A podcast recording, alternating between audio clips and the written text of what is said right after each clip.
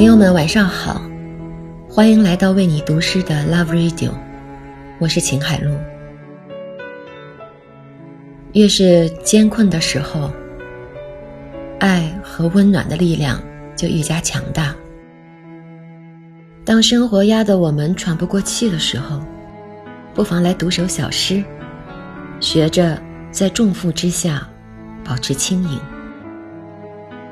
明天就是情人节了，在此祝福所有的爱情、亲情、友情都被眷顾，都有盼望。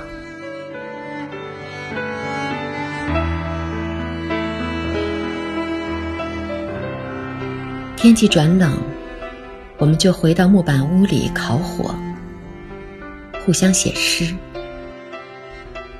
积雪一漫到床边。